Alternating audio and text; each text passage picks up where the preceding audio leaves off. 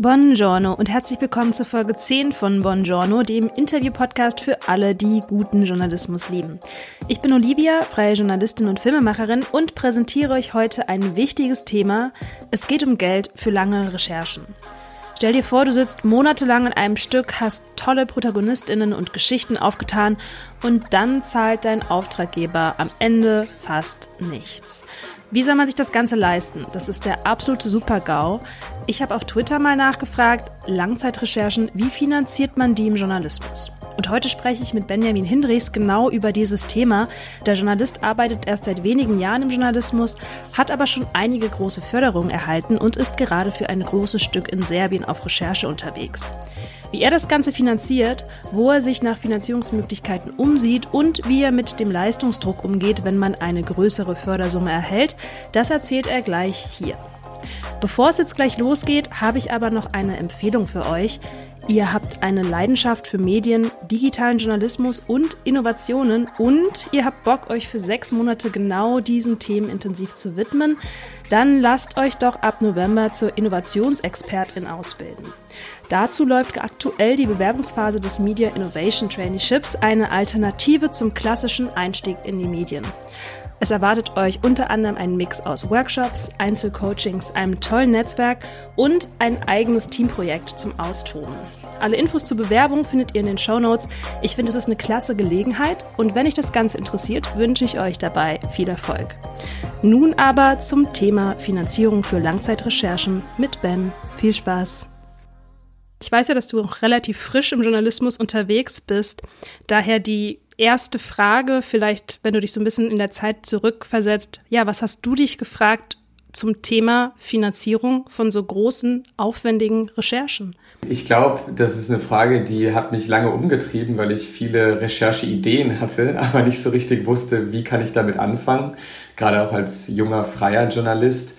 Ähm, und manchmal hat man natürlich dann vielleicht die Idee, okay, ich recherchiere jetzt einfach drauf los und schau mal, wie das klappt. Aber das ist natürlich finanziell eigentlich überhaupt nicht machbar. Und ähm, bei mir würde ich sagen, ich bin jetzt seit anderthalb Jahren so richtig im Journalismus. Wir sprechen ja heute auch über Recherche, Grants und, und Stipendien. Und das ist was von, äh, von dessen Existenz ich am Anfang auf jeden Fall gar nicht wusste, dass es das gibt. Und als ich in diese Welt irgendwie eingetaucht bin und das entdeckt habe, äh, war ich auf jeden Fall erstmal total baff und ähm, habe mich äh, bei ganz vielen verschiedenen Dingen beworben. Und genau, jetzt äh, ja, sitze ich hier gerade in äh, Serbien, äh, genau mit so einem Recherchestipendium. Wie funktioniert das denn jetzt gerade mit der Recherche, die du in Serbien machst? Wie finanzierst du die denn? Genau, ich äh, bin gerade zusammen mit einer libanesischen Kollegin hier und äh, zusammen noch mit einer spanischen Kollegin haben wir uns für das IJ4EU Recherchestipendium für Freelancer beworben. Ähm, IJ4EU steht für Investigative Journalism for Europe. Wir hatten schon im vergangenen Jahr eine Idee für eine längere Recherche zu sexualisierter Gewalt an den EU-Grenzen gegen Menschen auf der Flucht. Und es war aber genau so ein Thema. Also die große Frage war, wie können wir das überhaupt finanzieren? Weil ähm, Cross-Border-Recherche impliziert auch Reisen, Reisekosten, Unterkunftskosten. Ähm, und das sah eben lange Zeit so aus, als müssten wir da lange drauf warten, bis das irgendwann mal klappt. Dann haben wir letztendlich im Frühjahr die Ausschreibung für das IJ4EU ähm, gefunden, ähm, haben uns da beworben und äh, genau, es hat geklappt. Damit sind wir jetzt hier. Ähm, das ist ein Rechercheprogramm oder ein Stipendiumprogramm, die explizit Cross-Border Investigativrecherchen finanzieren. Äh, die haben quasi zwei verschiedene Tracks. Der eine ist für Menschen, die festangestellt in Redaktionen arbeiten und der andere Track ist sozusagen für Freelance-JournalistInnen. Mhm. Ich finde das sehr spannend, auch ein Satz, den du vorhin gesagt hast, nämlich, dass dir am Anfang gar nicht bewusst war, dass es solche Fördermöglichkeiten auch gerade für freie Journalisten, Journalistinnen gibt. Mir ging es da total ähnlich wie dir. Äh, und als ich es gesehen habe, habe ich mir auch gedacht, Mensch, ich muss mich da eigentlich überall drauf bewerben.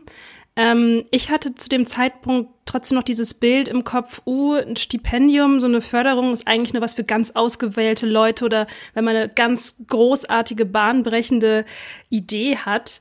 Ähm, ja, wie bist du denn damit umgegangen? Also hast du dir von vornherein gedacht, Mensch, meine Ideen, die ich da noch und nöcher habe, sind alle gut genug für diese Stipendien oder wie, äh, ja, wie bist du da rangegangen? Ähm Das verstehe ich auf jeden Fall. Äh, ich glaube, bei mir, ich habe im Winter einerseits einen längeren Kurs gemacht bei Netzwerk Recherche, der hieß Förderkosmos Journalismus und da ging es genau um die Frage, wie kann ich ähm, mich als freier Journalist oder Journalistin, aber auch als junges Medien-Startup finanzieren. Ähm, das war ein sehr breit gefächerter Kurs, aber eine Session war explizit auch für ähm, freie JournalistInnen. Und das hat mir einerseits schon mal so ein bisschen die Angst genommen ähm, und hat mich motiviert. Und andererseits, äh, glaube ich, ähm, muss man es einfach ausprobieren. Also ich verstehe das total. Ich habe ich hab ehrlich gesagt nicht geglaubt, dass wir dieses Recherchestipendium, mit dem ich gerade hier bin, äh, bekommen. Ähm, und als wir es dann bekommen haben, hatte ich auch so einen kleinen Panikmoment, weil man sich dann, also dann, dann realisiert man natürlich erstmal so, oh wow, it's happening. Und ich glaube, gerade als junger Journalist ist es natürlich dann auch so, dass es sich um Projekte handelt, die vielleicht größer sind, länger sind, wichtiger sind, tiefer gehen als das, was man bisher gemacht hat. Und das flößt natürlich auch Respekt ein. Ähm, und bei diesen ganzen Bewerbungen habe ich am Anfang gar nicht unbedingt gedacht, dass es klappt. Aber ich glaube genau, das ist einer der wichtigsten ähm, Dinge, die man irgendwie da verstehen muss, ist, es gibt das Geld und man muss es einfach ausprobieren. Und klar, je mehr Erfahrung man hat, desto ähm, einfacher ist es vielleicht, aber die Leute schauen nicht unbedingt darauf, wie alt du bist oder wie lange du schon im Journalismus arbeitest, sondern ob deine Idee und dein Pitch gut ist. Und wenn du daran äh, lange pfeilst, dann kann man, glaube ich, auch als Neuling im Journalismus ähm, durchaus sich so Projekte an Land ziehen. Also das habe ich jetzt in mehreren Fällen gesehen. Man muss nicht irgendwie schon fünf Jahre im Journalismus arbeiten. Mhm. Bevor wir vielleicht so ein bisschen da, da einsteigen, ich fände es nämlich ganz spannend, darüber zu sprechen, wie du da so rangehst, so einen Pitch zu formulieren für so ein Stipendium, würde mich erstmal interessieren, wo oder über welche Wege informierst du dich überhaupt dazu, was für Grants und Stipendien es gibt?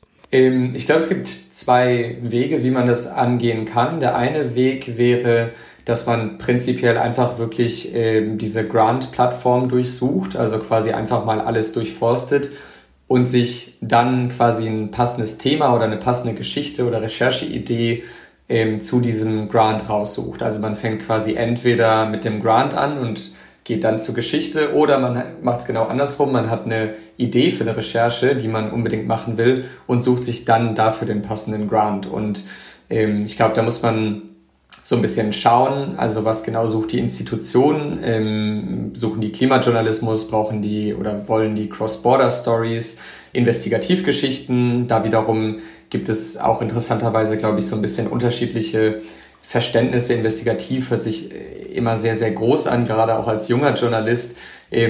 Und im deutschsprachigen Raum habe ich aber manchmal das Gefühl, dass es noch ein bisschen anders aufgefasst wird als im englischsprachigen Raum. Also es geht gar nicht darum bei Investigativgeschichten, dass man was komplett Neues äh, aufdeckt, sondern vielleicht manchmal ist es auch einfach nur ein neuer Dreh zu einer Geschichte ähm, oder ähm, dass man gute ProtagonistInnen hat oder dass man ähm, vielleicht von Einzelfällen wegkommt und gewisse Muster hinter gewissen Phänomenen erklärt.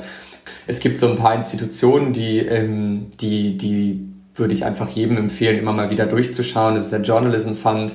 Die haben ganz viele verschiedene äh, Stipendien, äh, Stipendien, zum Beispiel für Local Cross-Border Grants. Die haben äh, generell die Cross-Border Grants. Die haben äh, Recherchestipendien für Environmental Investigations. Ähm, ich glaube, die haben auch ein Programm für Modern Slavery an ja, Modern Slavery Grants. Ähm, also Journalism Fund ist, glaube ich, da in Europa auf jeden Fall eine der ersten Adressen. Eben dann Investigative Journalism for Europe, die haben normalerweise, glaube ich, auch ein bis zweimal pro Jahr eben die Ausschreibung offen. Das Pulitzer Center, eben, da gibt's auch wiederum super viele verschiedene Unterbereiche. Ähm, und in Deutschland gibt's glaube ich, auch so ein paar Institutionen, ne? also das Netzwerk Recherche, die vergeben Recherchestipendien, ähm, die Otto Brenner Stiftung oder für Reisestipendien die Karl Gerold Stiftung. Ähm, und wenn wir schon bei den Tipps sind, dann ähm, wo ich manchmal auch drauf schaue, ist, ich glaube, ähm, die Seite heißt einfach journalistenpreise.de. Äh, das sind gar nicht nur Preise, sondern die ähm, listen einfach je, äh, geordnet nach ähm, Bewerbedatum auch sämtliche Recherchestipendien auf, die, die es so gibt. Und da findet man manchmal wiederum auch vielleicht Recherchestipendien, äh, Stipendien, die gar nicht so groß und bekannt sind, ähm, aber genau, die auch super sind. Also ich werde das natürlich alles in den Shownotes verlinken, damit, damit jetzt nicht jeder irgendwie da einzeln mitnotieren muss. Ich finde es auch immer sehr, sehr hilfreich, solche Tipps und Anlaufstellen ähm, zu nennen. Wir sind jetzt zusammengekommen, weil ich, einen, weil ich was getwittert habe, nämlich die Frage, wie andere JournalistInnen denn ihre Langzeitrecherchen finanzieren. Ich arbeite ja selber auch frei und ich weiß, unbezahlte Arbeit in eine Recherche reinzubuttern, bis man soweit ist, das Thema zu pitchen und dann natürlich auch noch mal weiter dran zu arbeiten bis zur Veröffentlichung, das kann man sich als freie Person eigentlich kaum leisten. Wenn du so eine Grant erhältst ähm, oder die, die du bisher erhalten hast, sichern die dir dann quasi die Finanzierung bis zur Publikation hin oder wie machst du das? Also hast du auch schon so kleine Etappen, in denen du dann schon was eine kleinere Geschichte zum Beispiel publizierst, bis bevor die große fertig ist. Hast du da irgendwelche, ja, wie ist da so dein Angang? Ähm, ja, da würde mich gleich auf jeden Fall auch interessieren, wie, wie deine Erfahrung damit ist. Bei mir ist es so, ähm, die Grants, die ich bisher bekommen habe, die, finan die geben dir auch einen Arbeitslohn, also ähm, die finanzieren dich über einen gewissen Zeitraum hinweg. Ähm, aber da muss man, glaube ich, auch sehr offen und ehrlich äh, zu sagen, dass es jetzt nicht irgendwie der super Arbeitslohn ist, den man dann normalerweise bekommt. Ähm, es, es, gibt ja die Möglichkeit, eine Recherche zu finanzieren, ähm, aber es ist jetzt nicht so vergleichbar äh, mit äh, einer festangestellten Redakteurin, äh, die ein festes Gehalt bekommt über den Zeitraum hinweg, weil manchmal muss man dann sechs Monate an einer Geschichte arbeiten und du kriegst natürlich von diesen Grants normalerweise nicht sechs Monate Vollzeitgehalt. Ähm, das muss man einmal so ganz äh, ähm, desillusionierend, glaube ich, auch dazu sagen. Ähm, und insgesamt würde ich sagen, kommt es sehr auf den Grant an. Also bei dem Investigative Journalism for Europe Grant zum Beispiel, ähm, da haben wir jetzt sechs Monate Zeit, bis wir die erste Geschichte veröffentlichen müssen. Ne, das ist eine, mehr oder weniger eine Soft Deadline. Die wissen natürlich, dass manchmal bei Recherchen was dazwischen kommt, aber prinzipiell hat man sechs Monate Zeit. Und im Vornherein, wenn man was pitcht, dann muss man sich schon überlegen, okay, wie viel Arbeitszeit fließt ungefähr da rein. Und je nachdem, wie viel das ist, ähm, fragt man dann nach einem Gehalt für diesen Zeitraum. Ich kann aus der eigenen Erfahrung sagen, normalerweise ist es mehr Zeit, die man da reinsteckt, als die, die man im Budget-Template an, angibt. Ähm, aber noch, um noch eine Klammer aufzumachen, es gibt auch Grants, ähm, die die Arbeitszeit nicht finanzieren, sondern die reine Reisestipendien zum Beispiel sind. Also das, das kommt sehr auf, auf das Programm selbst an. Beim Journalism Fund äh, und Investigative Journalism for Europe ist es so, dass man einen Lohn auch bekommt. Beim Pulitzer Center, wenn ich das richtig im Kopf habe, ist es so, dass man prinzipiell keine eigene Arbeitszeit bezahlt bekommt, aber zum Beispiel, wenn man äh, UbersetzerInnen braucht, ähm, dann deren Arbeitszeit oder ein Editor, äh, deren Arbeitszeit kann man berechnen. Also muss man sich wirklich so ein bisschen die, das Kleingedruckte anschauen ähm, vor der Bewerbung. Und wenn wir jetzt darüber reden, ähm, wie man sich dann über den ganzen Zeitraum hinweg finanziert, ähm, dann ist es so, dass man ja eigentlich auch nicht Vollzeit an dieser Recherche arbeitet. Das heißt, man hat durchaus äh, Kapazitäten, um auch nebenbei andere kleinere Geschichten zu schreiben ähm, mit denen man das Ganze auch so ein bisschen querfinanziert, teilweise zumindest. Mm, oder wenn es sich jetzt um eine Recherche handelt, die, sagen wir mal, in einem äh, in einer Area stattfindet, wo sowieso super viele Geschichten quasi am Straßenrand liegen, die vielleicht aber gar nichts mit deiner ursprünglichen äh, mit deinem ursprünglichen Thema oder deinem Pitch zu tun haben, dann kann man natürlich auch sagen, okay, ich bin jetzt äh, drei Wochen in Serbien ich natürlich versuche ich eigentlich den Großteil der Zeit in meine, meine Recherche zu stecken. Aber wenn ich über irgendwas stolpere oder weiß, dass quasi etwas auf dem Weg liegt, ein Thema, eine Geschichte, dann kann man das natürlich mitnehmen sozusagen und schon mal vorher was veröffentlichen und ähm, genau kleinere Geschichten pitchen, um ähm, so im Endeffekt auch ein ja, faires Gehalt zu bekommen. Wie, wie ist das bei dir? Wie, wie siehst du das? Ich bin gerade selber dabei, das für mich so ein bisschen auszuklamüsern. Also äh, ich arbeite gerade auch an meinem ersten kollaborativen Projekt, an der ersten kollaborativen Recherche, auch Cross-Border, also mit äh, Kolleginnen aus unterschiedlichen Ländern. Und ähm, wir bewerben uns dafür eben auch auf, auf Grants, äh, ähnlich wie bei euch, welche die ja die Recherchezeit teilweise auch schon mitfinanzieren, weil wir auch gemerkt haben, wir sind ein Team aus Festangestellten und aus freien JournalistInnen. Da muss man natürlich auch nochmal gucken, wie gibt man das in so einem Bewerbung, in so einer Bewerbung an, damit möglichst alle zufrieden sind. Menschen kommen aus unterschiedlichen Ländern, wo man unterschiedliche Ausgaben natürlich auch hat. Ähm, genau. Und ich glaube, ich persönlich liebäugle so ein bisschen auch mit dem Thema Mehrfachverwertung. Also wenn man schon so lange eben an einer Geschichte dran sitzt, dann ergeben sich ja so viele Pfade teilweise auch oder oft ist es ja auch so, je nachdem, wie man eine Geschichte aufbereitet, dass man sie halt auch gar nicht mit so viel mehr Veränderung noch mal einem anderen Medium anbieten kann. Äh, ich bin da noch keine Expertin drin. Ich taste mich da selber so ein bisschen ran, aber das finde ich zum Beispiel auch ganz spannend. Ähm, was ich für mich jetzt eben schon merke, ist, es ist auf jeden Fall sinnvoll, sich vorab eine Strategie zu überlegen ähm, wie man das mit der Finanzierung regelt. Ich erinnere mich an meine erste große Recherche. Da ging es nicht um ein geschriebenes Stück, sondern es war ein, Dokumentarfilm, der auch entsprechend kostspielig war. Und wir haben damals äh, insgesamt, glaube ich, von äh, Recherchestart bis zur Veröffentlichung im Programmkino neun Monate daran recherchiert. Ähm, ich war zu dem Zeitpunkt in einer Festanstellung, von daher hatte ich da jetzt äh, quasi den sicheren, den sicheren Sattel ähm, und die Recherchezeit haben wir da gar nicht mit einkalkuliert bei dem Crowdfunding, mit dem wir den, die, die Produktion die Produktionskosten, also die Reisekosten und so weiter aufgefangen haben. Aber das war damals so für mich, äh, das war auch so Startzeit in den Journalismus. Ich hätte mir auch gar nicht anders zu helfen gewusst. Das war auch noch nicht der Zeitpunkt, wo ich so viel Ahnung hatte von Grants und Förderungen beispielsweise. Deswegen haben wir gedacht, wir machen einfach mal ein, Crowd, äh, ein Crowdfunding. Funktioniert bei anderen Projekten auch, vielleicht ja auch bei uns. Und äh, das war auf jeden Fall auch eine sehr coole ähm, Erfahrung, wobei ich jetzt natürlich sagen muss, wenn man schreibt, schreibender Journalist, schreibende Journalistin ist, einen einzelnen Text äh, über Crowdfunding zu finanzieren, habe ich noch nicht gesehen bisher. Ähm, kenne auch niemanden, der das über diese Art und Weise macht. Ist, glaube ich, auch sehr, sehr untypisch. Schwierig wahrscheinlich, ja. aber vielleicht wird es aber nicht ausprobiert, ne? ja, ich glaube, es ist auf jeden Fall total gut da, ähm, also auch was du meintest, dass man, wenn man irgendwo schon vor Ort ist, gucken kann, was für Themen ergeben sich da noch, kann ich noch eine kleinere Geschichte zu einem anderen Thema irgendwie bei einem Medium um, äh, unterbringen, finde ich eigentlich auch einen sehr, sehr guten Ansatz.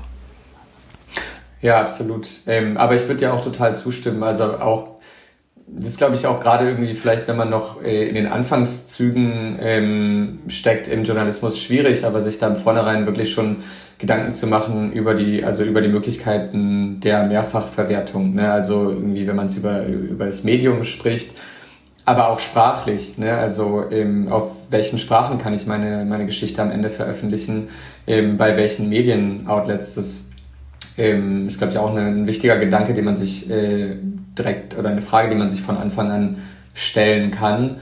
Ähm, und es bedeutet natürlich auch am Ende mehr Outreach, also dass man mehr Leute erreicht. Und äh, das ist ja letztendlich auch das, was man ebenfalls erreichen will mit so einer Recherche. Ich finde, das ist vielleicht auch so ein Aspekt, der gerade, wenn man ein Auslandsthema hat, ähm, vielleicht den man oft auch so ein bisschen unterschätzt, dass so eine Geschichte, nur wenn man sie jetzt erstmal für ein deutsches Publikum recherchiert, ja durchaus auch für Medien in dem entsprechenden Land sehr interessant sein können.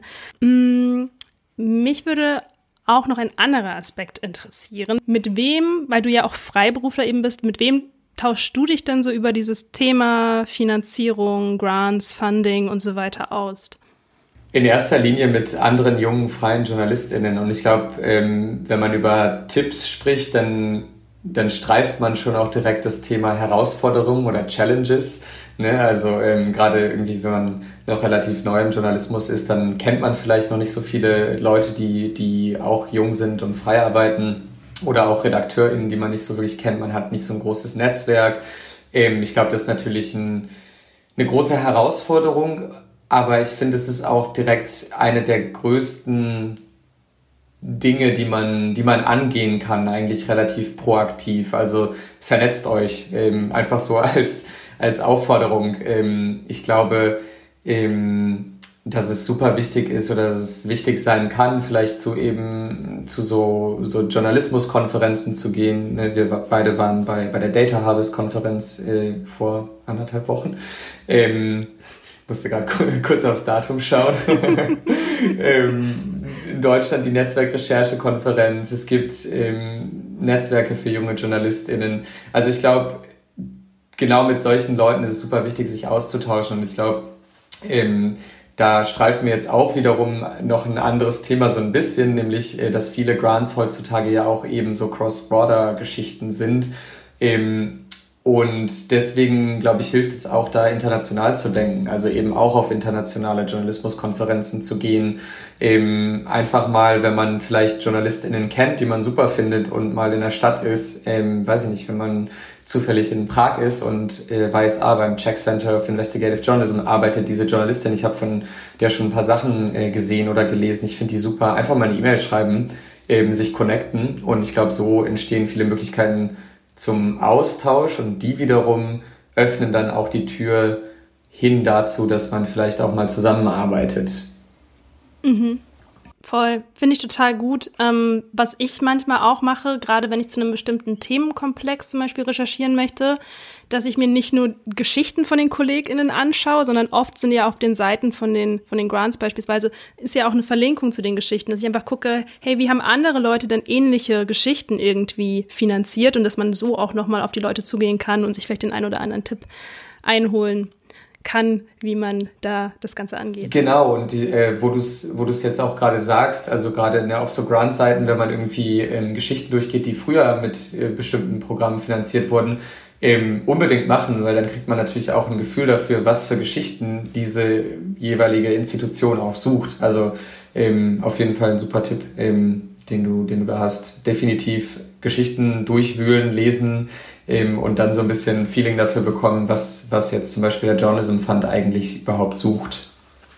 Ja, ich würde mit dir gerne jetzt so ein bisschen in das Thema Pitch vorbereiten einsteigen, weil um einen Pitch zu schreiben, muss man ja auch schon recherchiert haben, also sowohl einen Pitch für so eine für so eine Grant, für so eine Förderung als auch für einen Pitch für eine Redaktion. Da würde mich total interessieren. Du hast jetzt ja schon ein paar Förderungen äh, bekommen. Wie viel Zeit steckst du in so eine Vorrecherche für, für so einen Pitch?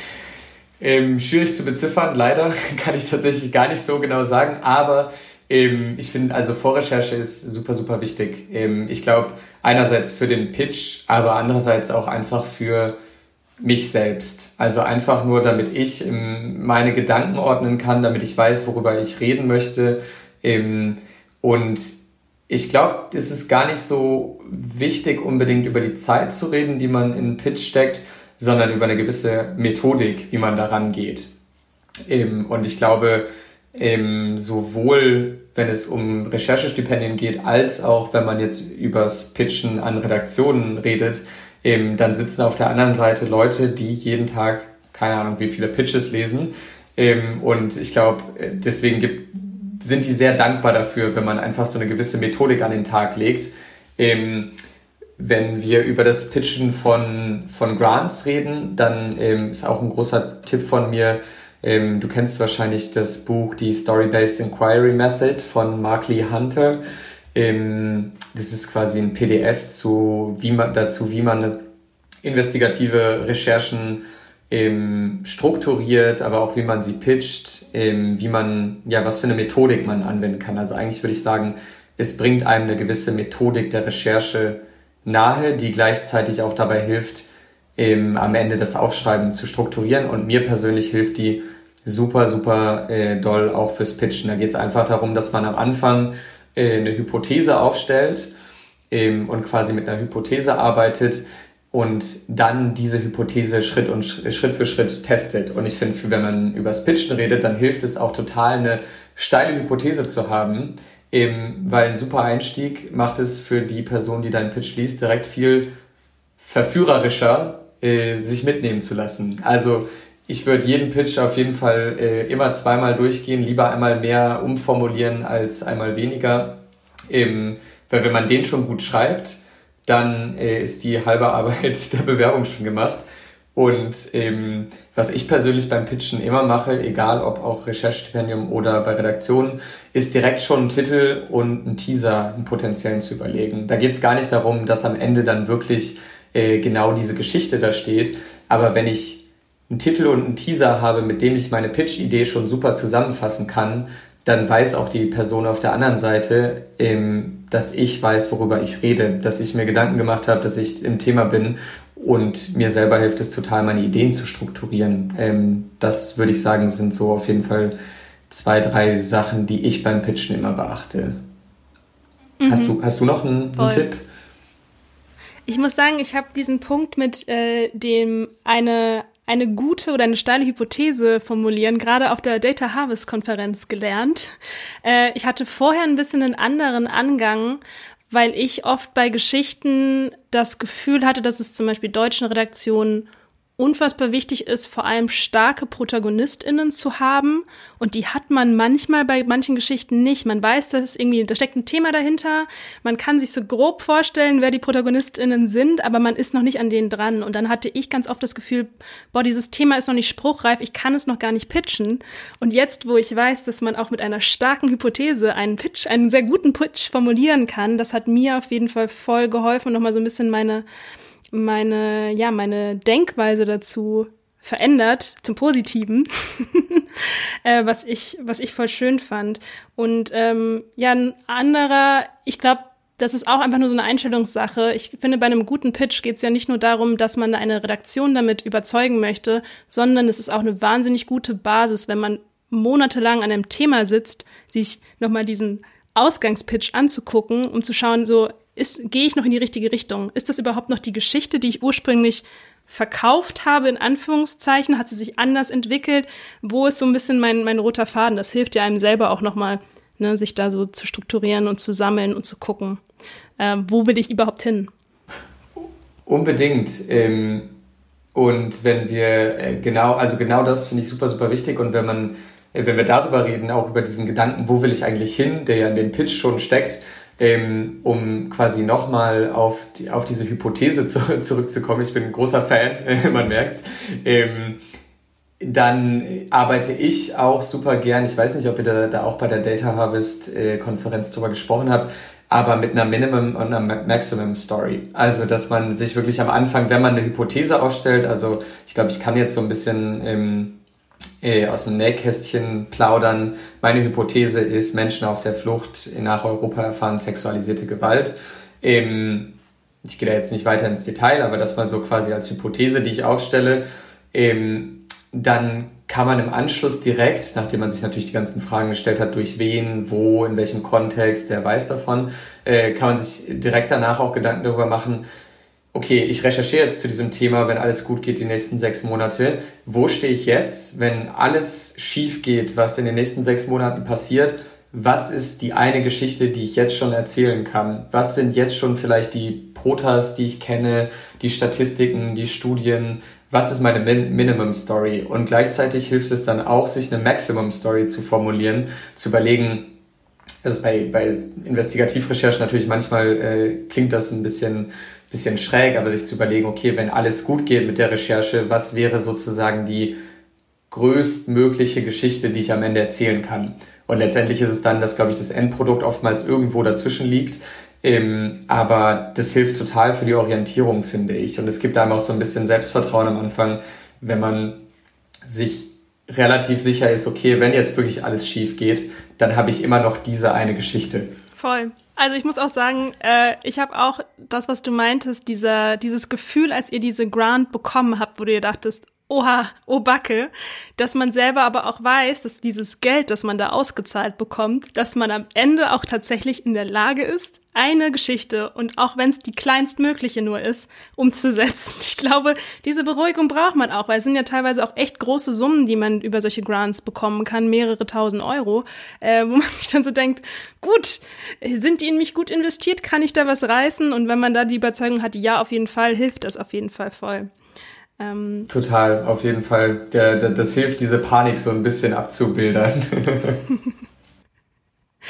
ähm, wenn wir schon über die Summen bei Grants sprechen, denken die Redaktionen, dass Geschichten quasi umsonst sind, wenn sie ja schon über eine Grant finanziert wurden? Ähm, ja, ich habe auf jeden Fall schon gute und schlechte Erfahrungen gemacht in die Richtung. ähm, also im besten Fall nicht Ähm, worauf du ja gerade äh, auch ähm, schon hingewiesen hast, ist, dass man oftmals so eine Absichtserklärung am Anfang braucht, wenn man sich für einen Grant bewirbt, so ein Letter of Intent.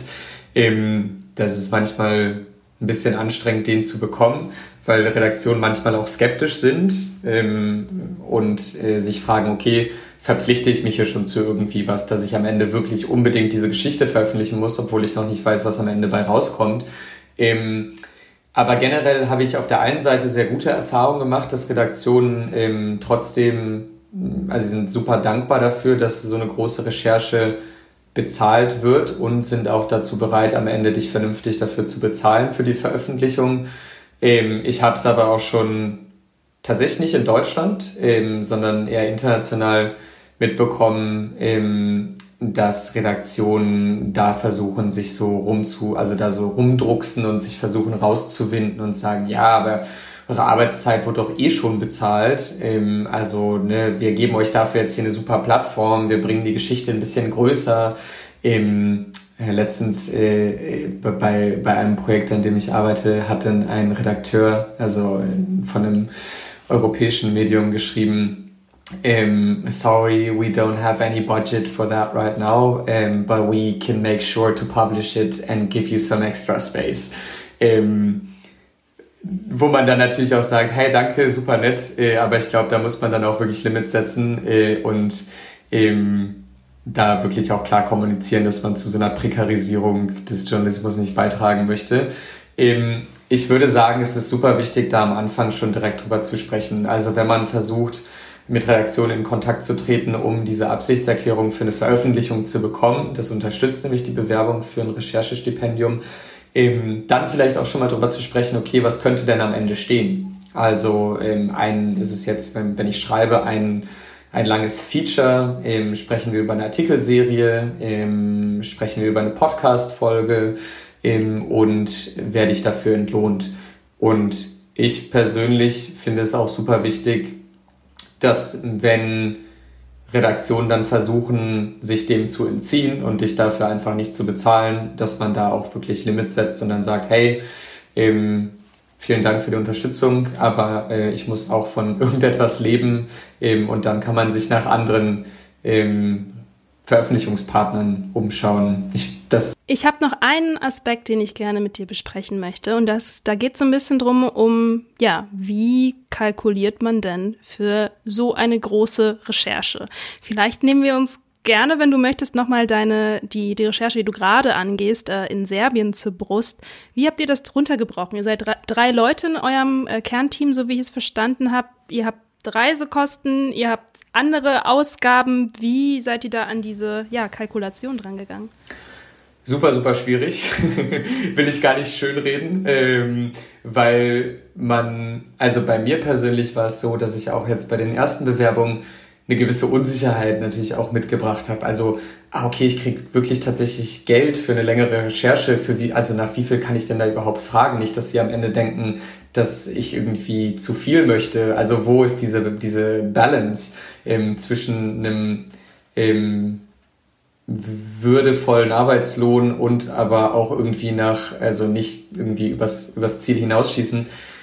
Und ich glaube, diese ganzen Fragen werden noch komplizierter und ich glaube, da hast du auch Erfahrung, wenn man mit Leuten aus anderen Ländern zusammenarbeitet, ähm, die natürlich andere in anderen Lohnverhältnissen ähm, arbeiten, die andere Kosten haben, andere Reisekosten, andere Lebenshaltungskosten.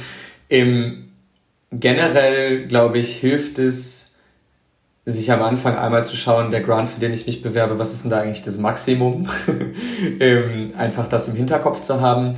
Und ich glaube aber, man darf diesen Fehler, den ich vielleicht auch durchaus schon gemacht habe, nicht machen, ähm, sich kleiner zu machen, als man ist und äh, irgendwie in so eine Duckhaltung zu gehen und nach zu wenig zu fragen, weil dann ähm, ja, hat man am Ende irgendwie die Situation, dass man super viel arbeitet, vielleicht frustriert ist, weil es sich finanziell gar nicht so, so sehr lohnt, ähm, obwohl man so ein Stipendium bekommen hat. Also ich glaube, es hilft sich wirklich einfach realistisch da ein paar Stunden mit auseinanderzusetzen.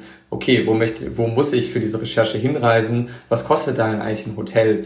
Ähm, bin ich zu einer gewissen Reisezeit da? Ähm, das ist was, bei einer Recherche habe ich da überhaupt nicht drüber nachgedacht. Ich habe einfach mal dann so ein Hotel äh, geschaut, okay, was kostet dann Hotelzimmer pro Nacht? Und äh, als ich dann die Recherche tats tatsächlich vor Ort gemacht habe, ist mir aufgefallen, Mist, alles doppelt so teuer, weil ich bin der Hauptreisezeit da. also das ist, glaube ich, auch super schon am Anfang drüber nachzudenken, wann will ich denn da hin? Und wenn man in andere Länder will, sind da vielleicht gerade Ferien oder irgendwas anderes, was die, was die Kosten steigert. Und wenn wir jetzt darüber, über, einfach nur über einen Arbeitslohn reden, dann muss man sich auf jeden Fall Gedanken darum machen, wie viel Zeit brauche ich für diese Recherche realistisch eingeschätzt. Also mit Vorrecherche, mit Follow-up-E-Mails, mit letztendlich dem, dem Aufschreiben, dem Producing, je nachdem, in was für einem Medium man arbeitet, äh, die ganze Koordination von, von Cross-Border-Recherchen ist natürlich auch aufwendig. Da geht auch Zeit für drauf, einfach nur andere Leute abzudaten, mit anderen Leuten zu kommunizieren, sich wirklich einen realistischen Plan machen. Und dann bin ich eigentlich ein Fan davon zu sagen, okay, wir kommen vielleicht alle aus anderen Ländern, aber prinzipiell ist es trotzdem fair, wenn wir alle den gleichen ähm, Stundenlohn oder Tagessatz oder Monats, äh, das gleiche Monatsgehalt bekommen. Ähm, da habe ich bisher auch nur gute Erfahrungen mitgemacht.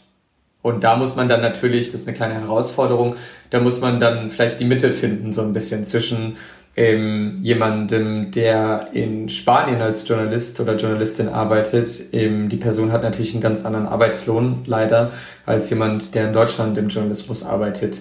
Ähm, da mache ich normalerweise auf jeden Fall ein, paar Abstriche. Ähm, da kommt dann wiederum vielleicht die Mehrfachverwertung und Querfinanzierung äh, wieder ins Spiel. Ähm, aber ja, finde ich prinzipiell fair. Aber kann man drüber streiten, glaube ich. Voll. Ich bin da ganz bei dir. Ähm, ben, wir sind jetzt durch verschiedene Themenkomplexe rund um das Thema Grants und Förderung durchgerauscht. Ich bin meine größten Fragen tatsächlich losgeworden, aber vielleicht sind dir auch noch Aspekte eingefallen, an die ich jetzt gar nicht gedacht habe.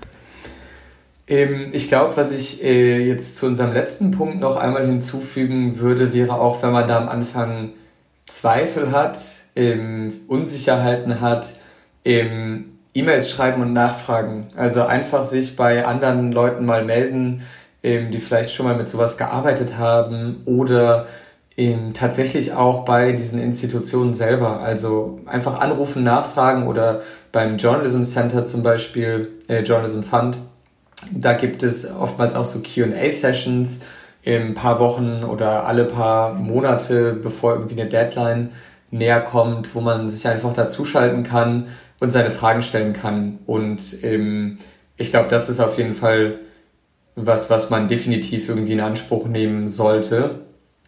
Ähm, ansonsten habe ich, glaube ich, noch einen Tipp ähm, für zu all diesen Seiten, über die wir schon gesprochen haben, wo man ähm, wo man nach Stipendien oder Grants schauen kann. Es gibt vom Global Investigative Journalism Network auch so eine komplette Aufzählung mit super vielen verschiedenen Grants und Netzwerk Recherche hat das, wenn ich das richtig im Kopf habe, mal ins Deutsche übersetzt. Ähm, und vielleicht sogar noch ähm, die deutschen äh, oder explizit deutschsprachigen Recherchestipendien da in diese Liste mit aufgenommen. Ähm, das wäre, glaube ich, ein super Tipp. Ansonsten E-Mails schreiben, nachfragen. Ich habe bisher die Erfahrung gemacht, dass eigentlich äh, JournalistInnen, die schon ein bisschen erfahrener sind, die sowas schon ein paar Mal gemacht haben, die sind super happy, ähm, dir auch einfach mal in einem 15-minütigen Telefonat so ein bisschen ein paar Tipps an die Hand zu geben und von ihren eigenen Erfahrungen zu berichten. So, das war Folge 10 mit Benjamin Hindrichs. Vielen Dank für dieses Werkstattgespräch, aus dem ich auch selbst richtig viel mitnehmen konnte. Alle Tipps für Fördermöglichkeiten findet ihr in den Show Notes genauso wie die Infos zum Media Innovation Fellowship. Euch hat diese Folge gefallen, dann lasst mir gerne eine Bewertung da und teilt diese Folge. Außerdem könnt ihr auch einzelne Folgen sponsern bzw. mit Bongiorno kooperieren. Falls euch das interessiert, ähm, meldet euch doch gerne per E-Mail bei mir unter bongiorno.podcast.gmail.com oder auf Instagram, da heißt der Podcast bongiorno.podcast. Bis zum nächsten Mal.